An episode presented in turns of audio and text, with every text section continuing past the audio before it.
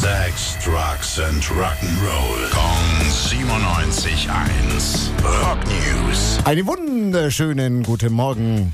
Tim, was hast du Neues für uns? Es geht um das Lampenfiebergeständnis von einem wirklich ganz, ganz großen Bruce Dickinson von Iron Maiden. Was? Der Bruce, der hat noch Lampenfieber?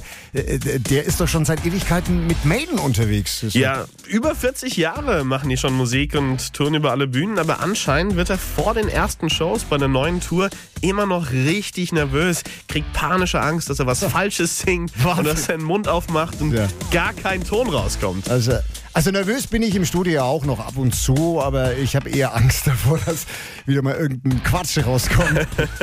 Ja, ähm, du kannst es aber vielleicht auch machen wie Bruce Dickinson, der hat sich nämlich zur Beruhigung immer alle Songtexte ausgedruckt auf die Bühne gelegt, damit er im Notfall nachlesen kann. Angeblich hat er es bislang aber noch nie gebraucht. Rock News. Sex, Drugs and Rock'n'Roll. Kong 97.1. Frankens Classic Rocksender.